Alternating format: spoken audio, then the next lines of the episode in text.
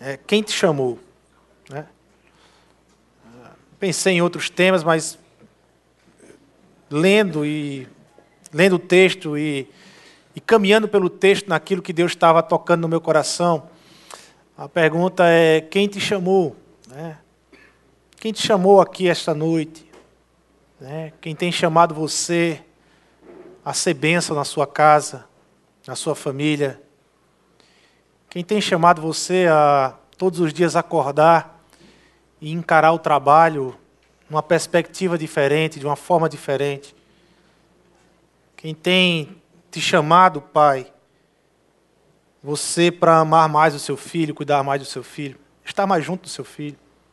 Quem tem, tem te chamado, mãe, para você estar cuidando mais do seu filho, estar junto do seu esposo, olhando para sua família, intercedendo e orando?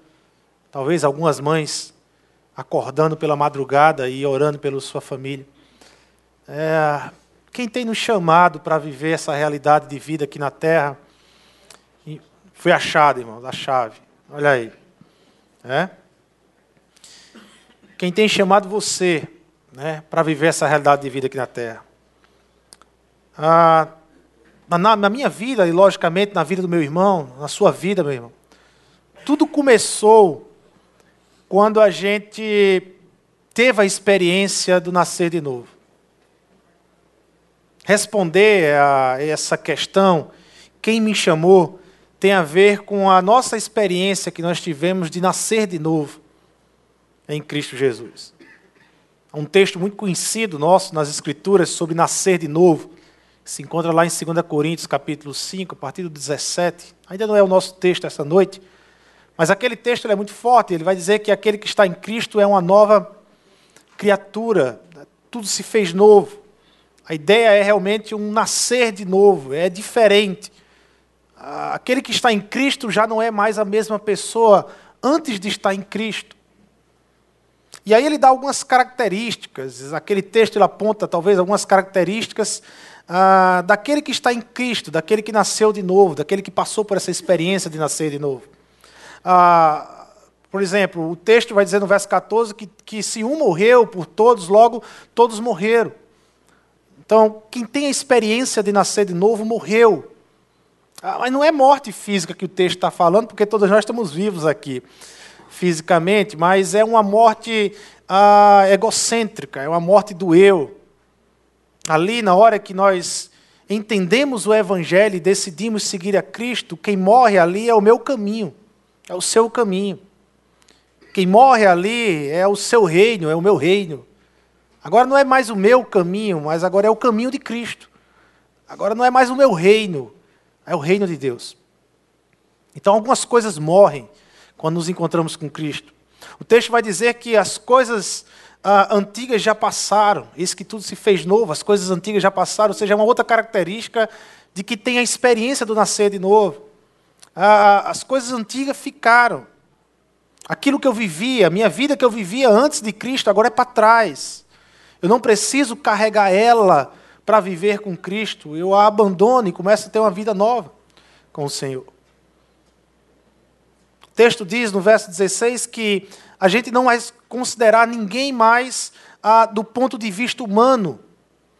A, a nossa forma de, de, de, leitura do mundo, a nossa forma de interpretar as pessoas, de enxergar as pessoas, já não é mais do ponto de vista humano para aquele que nasceu de novo, que teve essa experiência, mas agora é do ponto de vista de Deus. O pastor Marcelo falou aqui no momento da ceia ah, dessa desesperança que tem tomado conta ah, do povo no Brasil, né, especificamente nesse tempo que nós estamos passando, e há uma desesperança, mas nós não mais olhamos as pessoas na perspectiva da desesperança, nós olhamos as pessoas na perspectiva da esperança, porque se teve esperança e jeito para a minha vida, tem esperança e jeito para qualquer outra pessoa. É a graça do Senhor. Né? E por fim, o texto diz que essa experiência nos faz embaixadores de Cristo. Ah, reconciliando o mundo, nós nos tornamos embaixadores de Cristo. A verdade é que a vida do discípulo ah, mudou muita coisa e tem mudado muita coisa desde o dia que nós nos encontramos com Jesus Cristo. E quando nos encontramos com Jesus Cristo, ele nos propôs uma caminhada. Ele nos propôs uma viagem, uma caminhada. Como eu disse domingo passado, nós não estamos em casa, mas nós estamos a caminho de casa. Mas enquanto nós não estamos em casa e estamos a caminho de casa, existe uma proposta muito clara nas Escrituras para a gente vivenciar esse caminho. Enquanto eu estou indo, Deus me deu uma proposta de vida. E essa proposta de vida ela é missional. Essa proposta de vida tem a ver com o ID, fazer discípulos em todas as nações. Eu não estou, eu não fui chamado por Deus para estar solto. Eu fui chamado por Deus dentro de uma proposta de vida.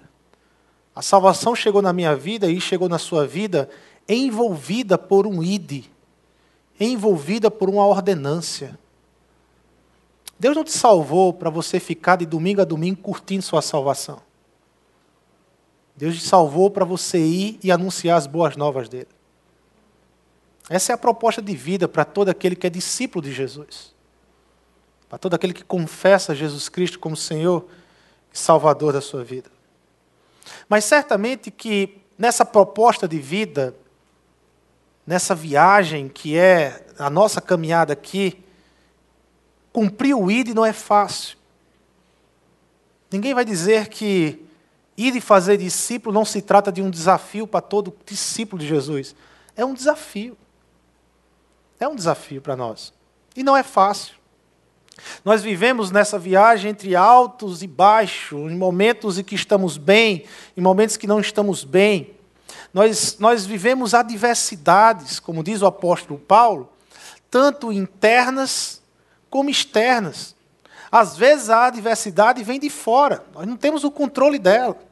Ela surge em nossas vidas, é uma doença, é um, é um momento em que nos paralisa. Às vezes a adversidade ela vem interna, vem do nosso coração. É um coração desobediente, é um coração obstinado, é um coração meio que surdo a ouvir as palavras do Senhor. Mas o fato é que nós fomos chamados, no meio das em meio a essas adversidades, externas e internas, a viver uma missão, a viver o ídolo do Senhor. Porque essas viagens, muitas vezes, elas se tornam pesadas demais, ao ponto de alguns viajantes abandonarem a viagem. Porque essa viagem que Deus nos propõe, ela se torna tão pesada para alguns, ao ponto da gente mudar a rota, a gente sair do caminho. Eu creio que muito dessa resposta passa justamente pela, pela pergunta que é o tema da noite: Quem te chamou? Você tem convicção de que Jesus te chamou? Você sabe que foi Jesus Cristo que lhe chamou para viver uma missão? Tem convicção? Você sabe quem é Jesus? Tem convicção de quem é Jesus? Esta é uma pergunta que ela não precisa ser respondida apenas no dia da nossa salvação, mas essa é uma pergunta que precisa ser respondida todos os dias que eu levanto de manhã, meu. Todos os dias que eu me levanto, eu preciso ah, esclarecer a minha mente, ao meu coração, que eu tenho um chamado, que eu sei quem me chamou, que eu tenho uma proposta de vida, que eu tenho uma missão sobre essa terra aqui. Que Deus me chamou e chamou você para ser instrumento de bênção dele aqui nessa terra. E que se não for para ser instrumento de bênção dele aqui nessa terra, Senhor, me tire daqui.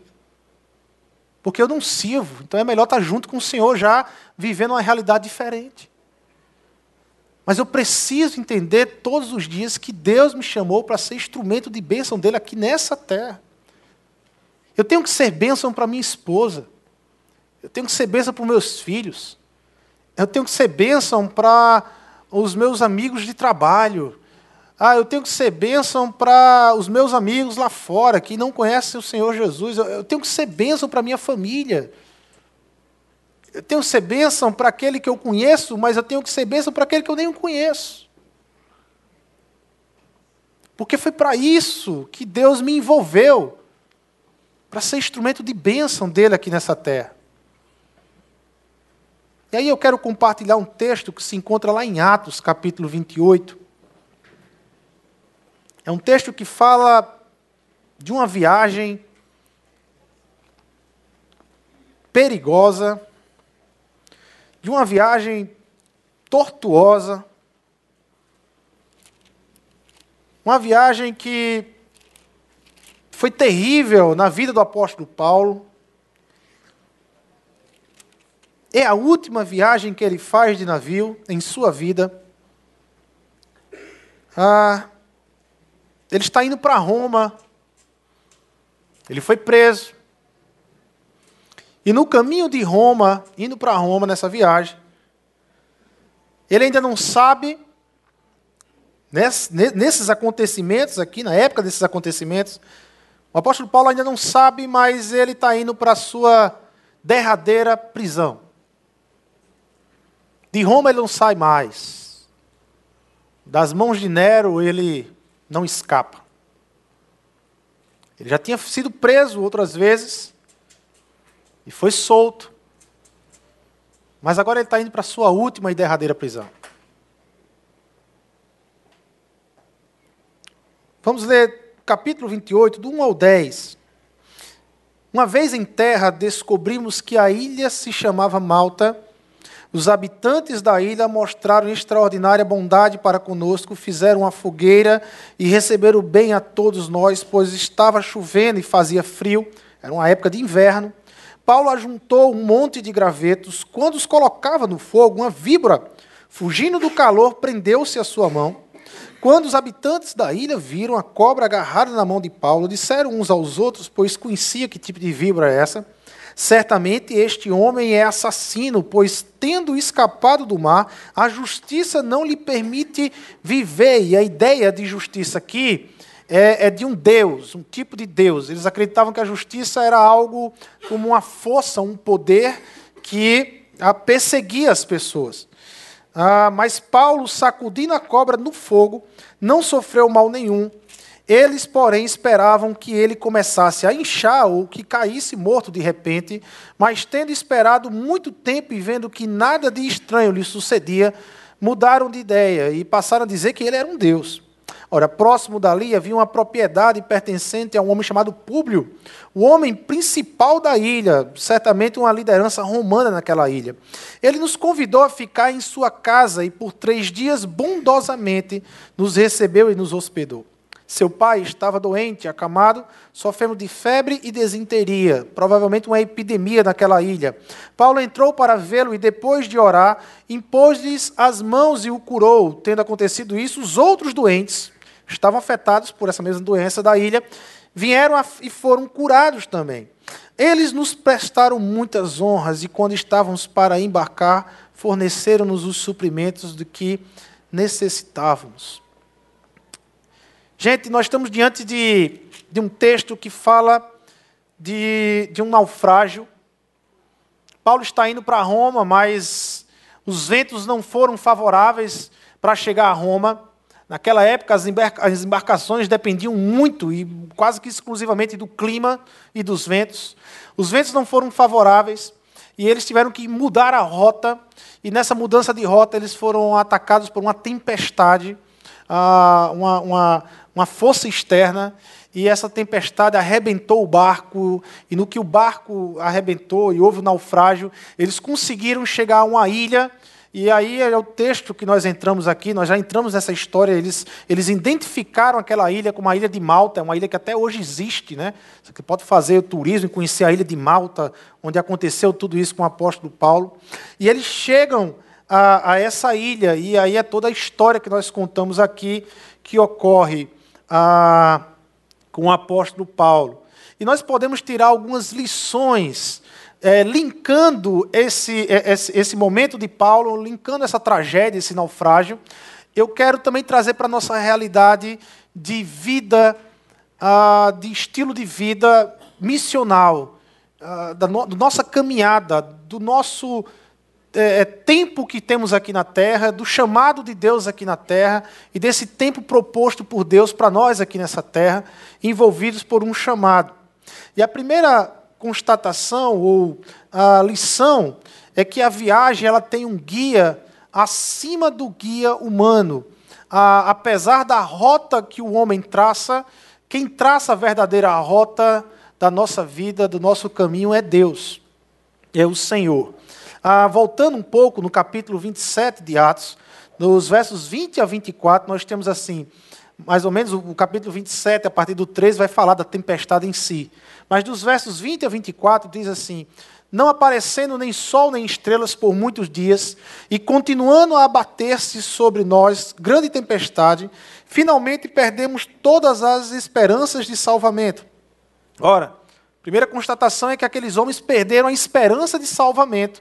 Foram 14 dias batendo de um lado, batendo do outro, com um barco à deriva, e eles perdem a esperança de salvamento. Visto que os homens tinham passado muito tempo sem comer, Paulo levantou-se diante deles e disse: Os senhores deviam ter aceitado o meu conselho de não partir de Creta, pois assim teriam evitado este dano e prejuízo. Paulo não queria partir de Creta, era uma ilha onde eles estavam.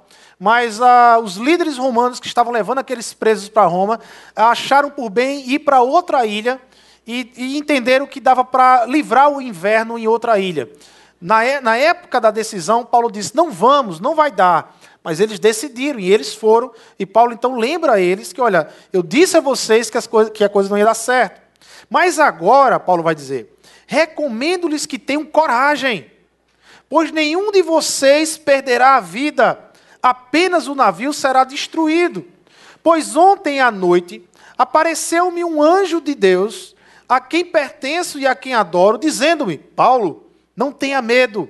É preciso que você compareça perante César. Deus, por sua graça, deu-lhes a vida de todos os que estão navegando com você. Em meio à desesperança daquela tripulação, em meio àquela situação de abatimento, o texto vai dizer que aquele povo já havia perdido a, a, a esperança da salvação. Mas em meio a isso, Paulo vai lembrar para ele mesmo, mas também vai lembrar para aquelas pessoas de que quem tem o controle da rota, quem tem o controle da situação, não eram eles, mas era Deus. Paulo estava convicto que aquela situação não geraria morte, porque Deus, a uma noite anterior, havia dito a ele que não haverá morte, que o navio vai ser destruído, mas que por conta de Paulo, a, e a graça, a, a graça de Deus em Paulo, aquele, aquela tripulação inteira seria salva. E Paulo então estava falando para aquele povo as boas novas de que, olha, vocês não vão morrer, mas vocês vão viver. A Bíblia nos informa por várias vezes é, esse tipo de situação de que Deus é soberano e Ele está no controle de todas as coisas. De que existe a história dos homens, nós fazemos a história acontecer, mas a gente tem que em, não perder de vista que existe um Deus da história, um Deus por trás da história, aquele que dá o ponto final na história. Provérbios 19, 21 vai dizer: Muitos são os planos no coração do homem, mas o que prevalece é o propósito do Senhor. Tiago, uma carta do Novo Testamento, capítulo 4, Tiago vai dizer: ó, ao, invés de, de, de, ao invés disso, deveriam dizer: se o Senhor quiser, viveremos e faremos isto ou aquilo, referente a, ah, eu vou fazer isso amanhã. E Tiago vai dizer: olha, em vez de dizer que vai fazer, nós deveríamos dizer: se o Senhor quiser. E se nós vivermos e amanhecermos vivos, então poderemos fazer aquilo que planejamos. Mas o nosso caso aqui está mais para lembrarmos do nosso chamado esta noite, do nosso ide. A grande comissão que se encontra lá em Mateus, capítulo 28, no final do capítulo 28 de Mateus, nos versos 19 e 20, diz: Portanto, vão e façam discípulos de todas as nações, batizando-os em nome do Pai, do Filho e do Espírito Santo, ensinando-os a obedecer a tudo que eu lhes ordenei. E a parte final, para mim, é a coisa mais linda, é aquilo que me dá forças, é, é por isso que eu acordo toda manhã, é por isso que eu encontro esperança no mundo de desesperança. Porque Jesus, quando ele dá a ordem de nós fazermos o ir e fazer discípulos, quando Jesus ele envolve a nossa salvação nesse ir e fazer discípulos, ele também envolve com a certeza, com a convicção de que ele está conosco. Ele diz assim: Olha, e eu estarei sempre com vocês até o fim dos tempos. Sabe por que o meu coração não se desespera? Porque Jesus está comigo. Jesus está comigo. E essa frase, Jesus está comigo, não tem a ver com sentir. Porque tem pessoas que, para que essa frase seja verdade, parece que ela precisa sentir. Ela precisa sentir um calor, ou ela precisa sentir um calafrio, ela precisa sentir alguma coisa para ela então entender que Jesus está aqui com ela. Essa frase não tem a ver com sentirmos. Esses homens, os apóstolos, eles não viraram o mundo de cabeça para baixo porque eles sentiam. Era um sentimento? Não. Era convicção. Eles tinham convicção. Eles sabiam o Jesus a quem eles serviam. Eles sabiam o Jesus a quem eles é, seguiam. Eles tinham convicção da realidade que Jesus estava presente. Convicção, certeza, não tem a ver com sentir, mas tem a ver com fé. Fé é convicção. Fé é certeza. Eu não preciso sentir algo diferente para poder dizer com toda a convicção do mundo que Jesus está aqui. Que eu sinta ou que eu não sinta, eu sei que Ele está aqui, mas como é que você diz isso? Porque a palavra do Senhor, porque Jesus prometeu isso. E eu confio na palavra de Jesus, eu não confio nos meus sentimentos, mas na palavra de Jesus eu posso confiar. A minha fé não está ah, baseada em meus sentimentos, mas a minha fé está baseada nas verdades que vêm de Deus. Isso é fé. Isso é fé. Fé não é ficar sentindo as coisas. Fé é convicção de que Deus fala a verdade, de que Ele prometeu. E esta verdade, ela deveria ser a nossa força para encarar o líder todos os dias da nossa vida, meu irmão.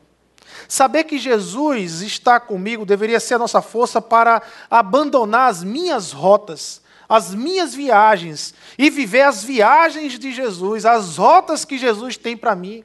Jesus tem proposto para a minha vida e para a sua vida um caminho um caminho. Jesus propôs para a minha vida e para a sua vida lutarmos e brigarmos por um reino. E não é o meu reino, não é o seu reino, mas é o reino de Deus. Todas as manhãs nós deveríamos nos levantar ah, com essa proposta. No verso 7 do capítulo 27 de Atos, vai dizer: Olha, navegamos vagarosamente por muitos dias e tivemos dificuldades para chegar em Quínito não sendo possível prosseguir em nossa rota. Muitas vezes Jesus ele muda as nossas rotas porque nós não estamos no caminho dele, nós não estamos na rota de viagem dele. Nós estamos vivendo a nossa rota e o nosso caminho. E Jesus nos atravessa como uma tempestade. É como se os ventos parassem de soprar e o nosso barco fica à deriva parado, até Jesus trazer o nosso barco de volta a rota e ao caminho dele. Saber que Jesus está comigo todos os dias da minha vida deveria ser uma força que eu teria para me encarar as lutas, as tempestades que surgem no ID.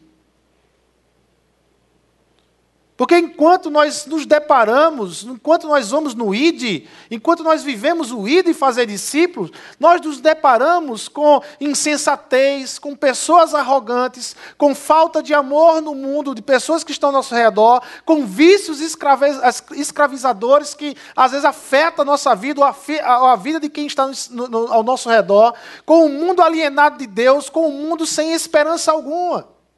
Mas saber que Jesus está do meu lado deveria ser essa força, essa coragem, esse, esse instrumento encorajador para eu continuar cumprindo o ID, apesar das pessoas, apesar da alienação, apesar do pecado. Deveria ser essa força. Veja lá em 2 Coríntios, capítulo 4, olha o que Paulo, ah, ele vai falar a da luta dele nesse mundo aqui, nessa viagem dele aqui, mas a luta que ele tem de viver o evangelho, o id. Mas temos esse tesouro, capítulo 4, verso 7, mas temos esse tesouro em vasos de barro para mostrar que este poder, que a tudo excede, provém de Deus e não de nós. De todos os lados somos o quê? Pressionados, mas não desanimados ah, ficamos perplexos, mas não desesperados, somos perseguidos, mas não abandonados, abatidos, mas não destruídos. Trazemos sempre em nosso corpo o morrer de Jesus, para que a vida de Jesus também seja revelada em nosso corpo. Ele conclui lá no verso 18: assim fixamos os olhos não naquilo que se vê, mas no que não se vê, pois o que se vê é transitório, é passageiro, vai acabar, mas o que não se vê, ele é eterno A luta. O que Paulo está dizendo é: olha, viajar nessa perspectiva de cumprir a missão é luta, gente. Se Deus nos salvasse por meio da graça e só nos salvasse, seria maravilhoso. Imagina! Todo domingo a gente vinha aqui, cantava louvores, recebia a palavra do Senhor, sentadinho aqui, ia para nossa casa. No outro dia nós amanhecíamos, ia brigar pela vida de quem? Íamos lutar pela vida de quem? Pelas nossas vidas, construir as nossas vidas, construir os nossos reinos, andar pelos nossos caminhos. E estávamos salvos, está tranquilo. Mas aí Jesus ele resolve engrossar o caldo. E ele só apenas não nos salva mas aí ele diz: olha, andar comigo não é só ser salvo. Além de ser salvo, você vai ter que proclamar salvação. E é aí onde pega a coisa. Não é só ser salvo, é proclamar a salvação. Porque aí Jesus tira da gente da zona de conforto. Eu não quero vocês sentados. Eu não quero vocês confortáveis nessa vida aqui. Eu não quero que a coisa. Não, é desconfortável.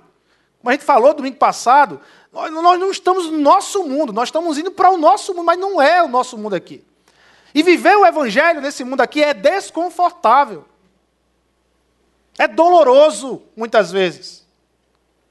Mas é a proposta de Jesus. E o que, é que ele promete para a gente? Vida boa? Não. Mas ele promete uma vida gloriosa. O que nos espera é uma vida gloriosa. Mas aqui, quem decide viver o Evangelho, quem decide fazer do ID um estilo de vida, não vai ter vida confortável. Não vai ter. Não vai ter. Saber da presença de Jesus em nossas vidas ah, deveria nos dar força para revelarmos a graça de Deus Paulo revelou a graça de Deus no meio daquele tumulto todo, no meio da desesperança, o povo gritando, você imagina um naufrágio, e de repente Paulo diz: Olha, tenham coragem, porque o Deus que eu sirvo disse que nenhum de vocês irá morrer nesse naufrágio.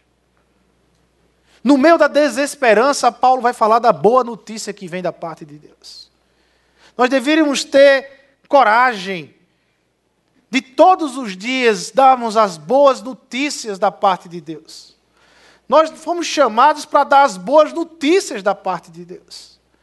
E o que deveria ser instrumento de coragem é saber que Jesus está comigo em todos os momentos da minha vida. Senhor, eu não sei como dar as boas notícias, eu tenho dificuldade, mas ajuda, porque eu sei que o Senhor está aqui, me ajuda, eu quero dar as boas notícias da sua parte. O que é que significa para você ter Jesus com você? Já parou para pensar isso?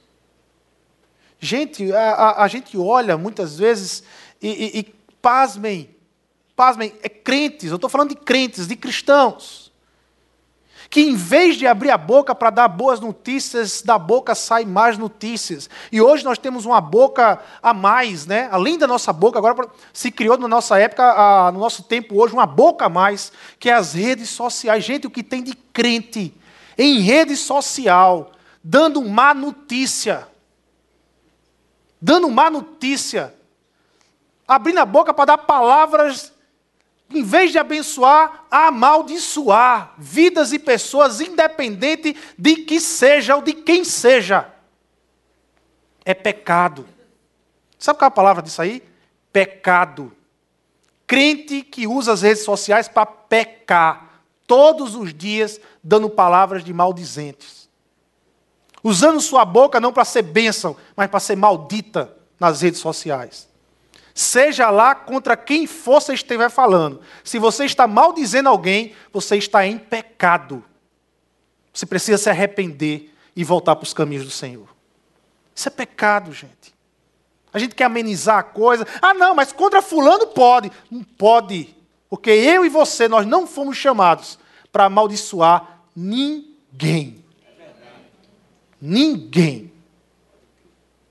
Lógico que a minha palavra aqui é para discípulos de Jesus. Estou falando para você que é discípulo de Jesus. Ninguém. Absolutamente ninguém. A viagem, a nossa viagem aqui, ela tem uma missão. Apesar do que as pessoas pensam de nós. Porque uma hora elas possam pensar uma coisa boa, outra hora elas podem mudar de opinião, mas apesar das mudanças de opinião, porque as pessoas são muito transitórias em suas opiniões, ah, nós temos uma missão. E é a missão que nos norteia. Os versos 2, 4 e 6 do capítulo 28 vai dizer o quê? Que os habitantes da ilha logo mostraram extraordinária bondade para conosco. Os habitantes cuidaram de Paulo. Mas logo depois, quando Paulo foi picado por uma cobra, o que é que os habitantes pensavam de Paulo? Que ele era um assassino, que nem a justiça queria estar com ele.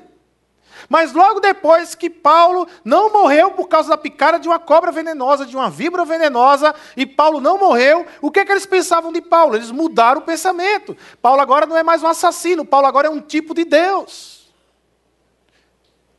E as pessoas que se relacionam conosco, muitas vezes elas mudam de opinião de acordo com o que vê na gente, de acordo com o que está lendo sobre a gente.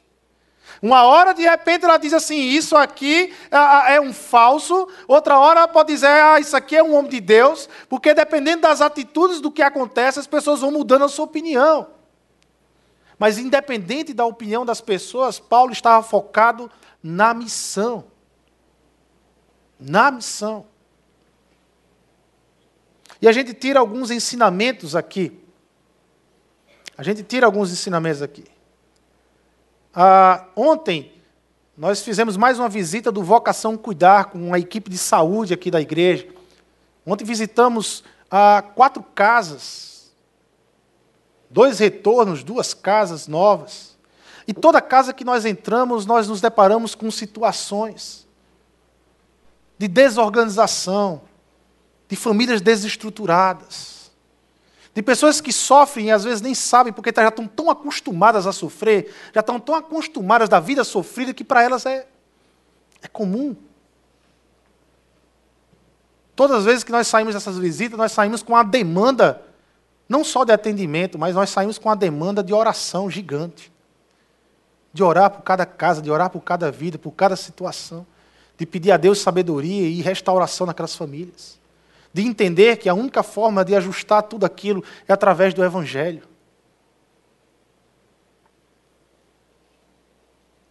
O que é que você, o que é que uma pessoa lá fora ela espera de um discípulo de Jesus? Isso foi uma pergunta que veio, veio ontem nas visitas. O que é que essa pessoa que me recebe, que não me conhece, que está me conhecendo, pela... É, mas ela sabe que eu sou cristão, ela sabe que eu sou de uma igreja do terreno. Ah, você é da, da igreja do terreno, né, pastor? Você é da igreja do terreno. A gente é a igreja do terreno. Não é a igreja Batizou Sul, não, é a igreja do terreno. Todo mundo conhece a gente como a igreja do terreno. Mas o que é que essa pessoa ela espera de mim? Quais são as expectativas dessa pessoa? E a única resposta que eu consegui elaborar, meus irmãos, é que o que ela espera de mim é se encontrar com Jesus. Quando ela se encontra comigo, ela quer ter um pouco de Jesus na casa dela. Um Jesus que ouve, um Jesus que dá palavras de bênção, um Jesus que cuida, um Jesus que restaura, que cura, é, um Jesus que transforma a realidade desestruturada. O que as pessoas esperam da gente quando se encontram com a gente lá fora é se encontrar com Jesus, porque nós somos discípulos de Jesus. Talvez você possa estar pensando assim, mas pastor, é, é, o padrão é alto, eu não, não, sou como Jesus, eu não tenho como ser como Jesus, gente. As expectativas das pessoas são enormes lá fora, porque o nosso chamado é enorme. Porque o nosso chamado é grandioso. Porque eu e você, nós somos pessoas privilegiadas. Porque nós somos chamados a participar da missão do Senhor aqui nessa terra. Porque o nosso chamado, ele se envolve com esse texto do verso 18 de Mateus 28, onde diz assim: Então Jesus aproximou-se deles e disse: Foi-me dada toda a autoridade no céu e na terra. Portanto, vão e façam discípulos. Creiam que vocês pertencem a um Cristo que tem toda a autoridade dos céus e da terra. O que, que esse mundo pode fazer contra vocês? É tirar a vida? Não pode mais. Se o seu medo é perder a vida, perca esse medo, porque o mundo não pode lhe tirar mais a sua vida. Porque se você partir hoje desse mundo, você entra no mundo do Senhor, no céu de Deus, e está lá vivendo com Ele. Até o dia que esse céu vai se abrir desse mundo e as hostes do maligno aqui vão cair. A gente vai entrar aqui, gente. O fim das nossas vidas é ainda nessa terra, com corpo, com carne, conversando alegrando-se com Jesus. Porque um dia esse céu se abrirá aqui, e, se quem está no céu vai entrar aqui, e quem está aqui vai ser transformado. É um corpo é, corruptível para um corpo incorruptível automaticamente.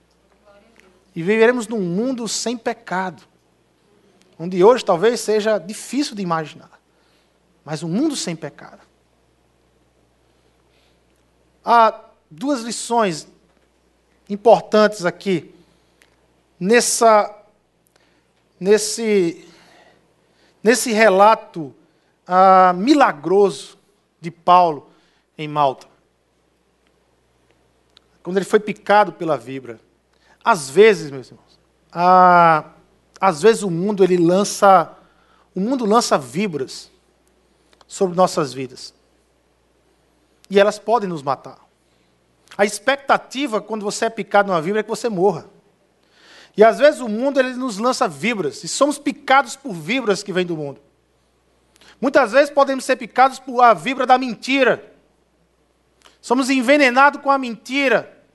Passamos uma vida toda dentro da igreja mentindo, falseando, usando máscaras, vivendo de aparência porque nós fomos consumidos pelo veneno da mentira.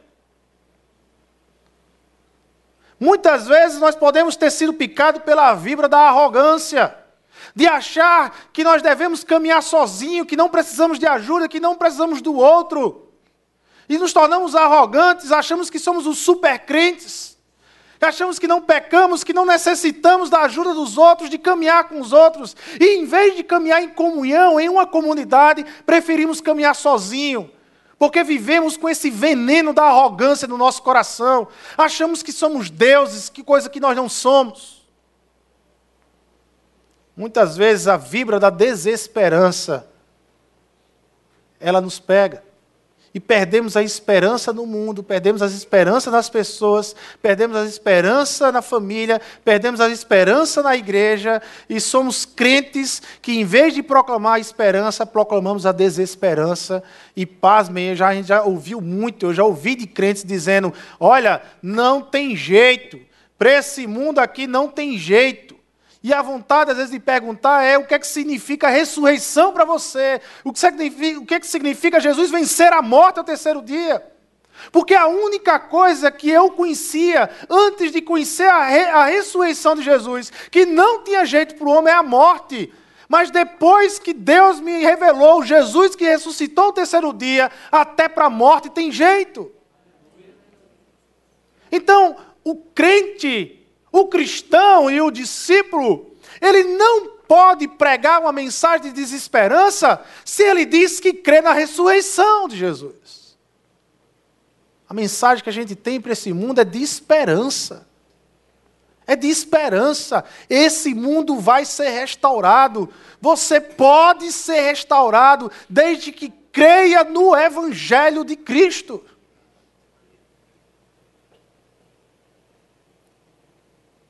Que é que eu preciso fazer então para me livrar do veneno que muitas vezes eu carrego na minha vida? Você precisa fazer como Paulo fez.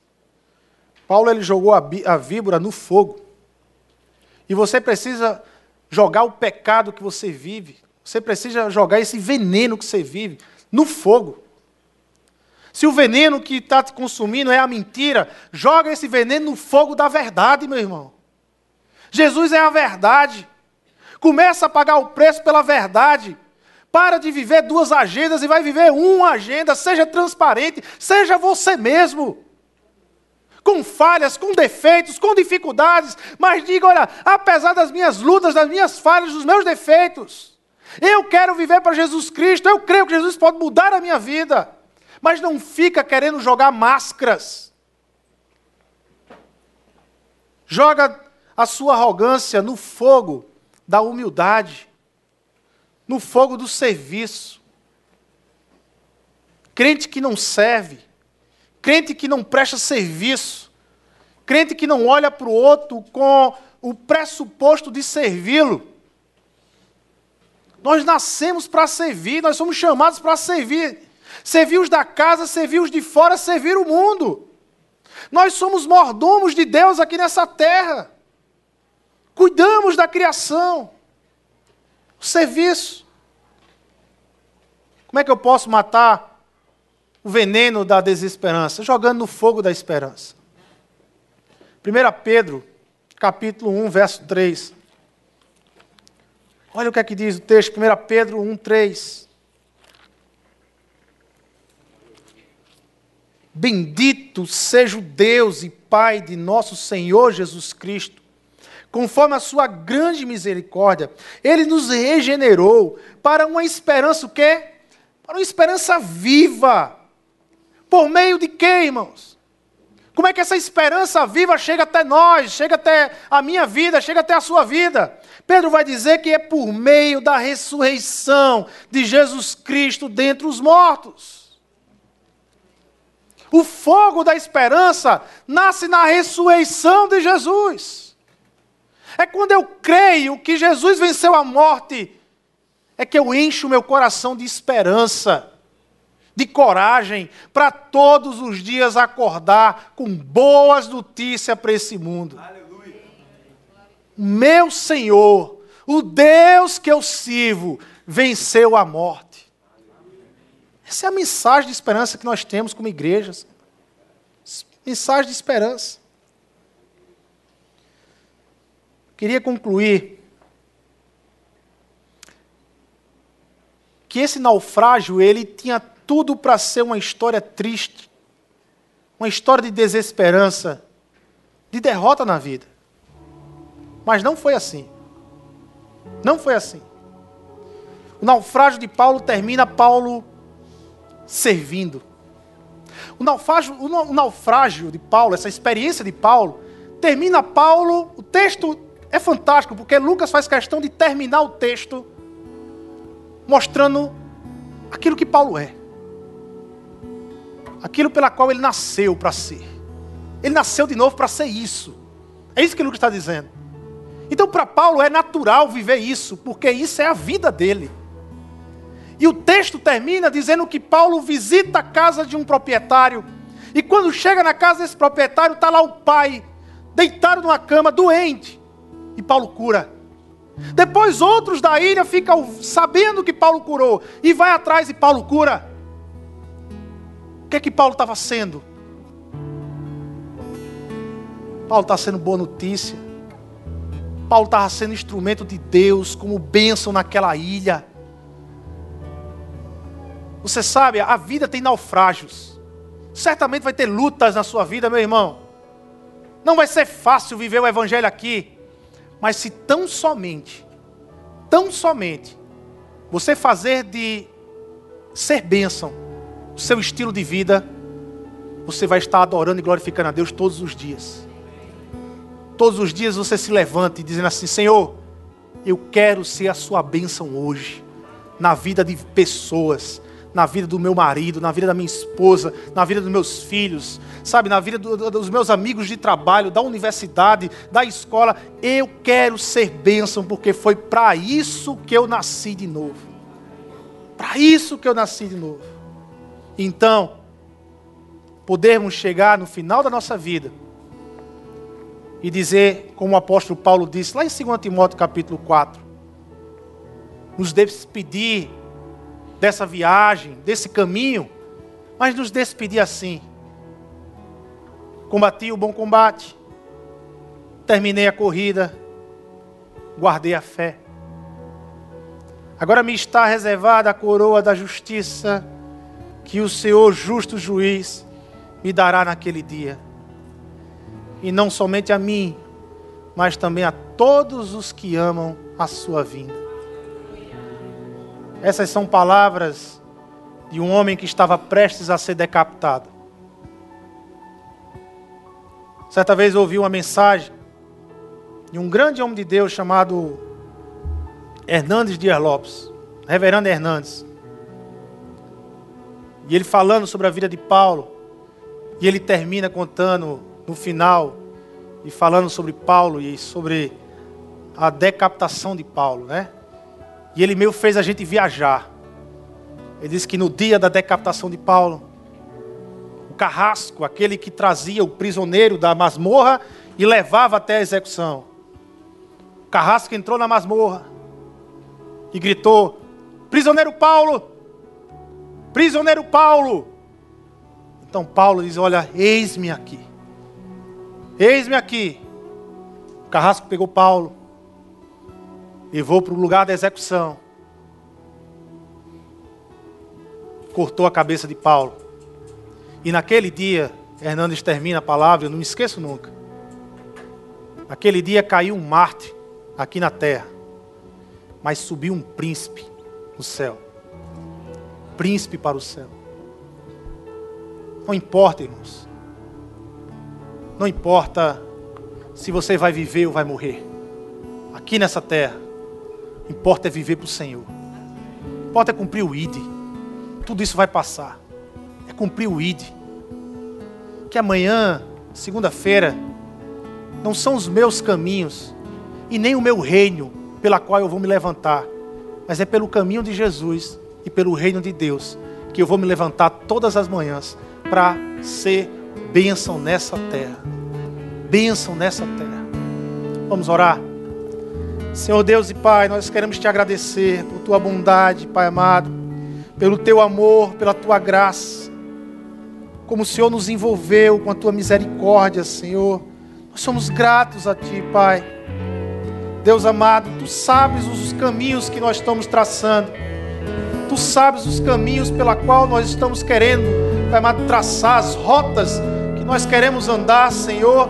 Mas se essa rota não é a tua rota, se esse caminho não te pertence, Senhor, faz passar sobre nós um vento, Pai amado, para nos levar de volta para a tua rota, para nos levar de volta para o teu caminho, Senhor, porque é o teu caminho, é a tua rota, é o teu estilo de vida que nós queremos viver aqui na terra, Senhor. Nós queremos ser instrumentos de bênção do Senhor aqui nessa terra.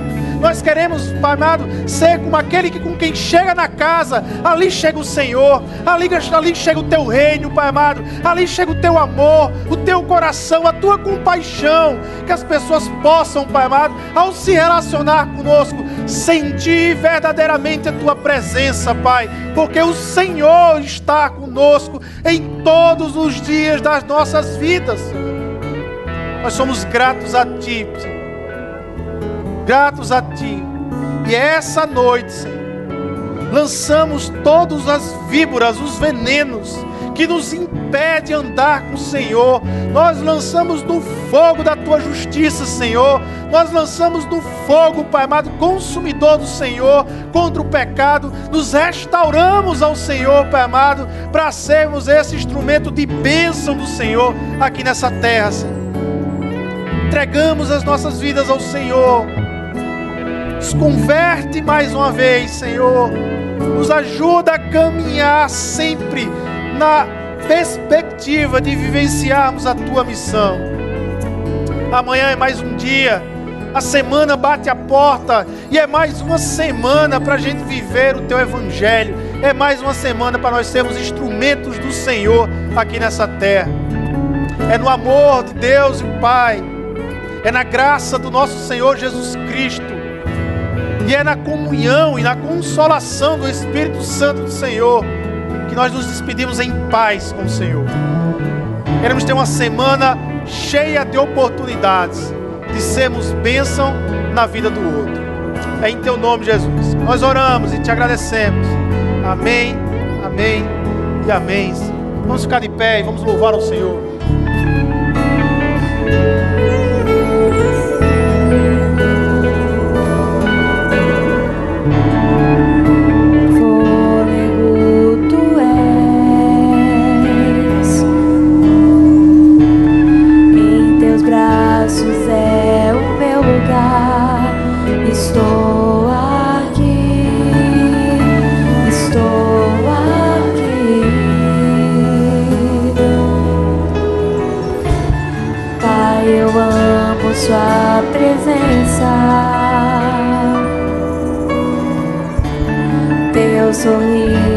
thee.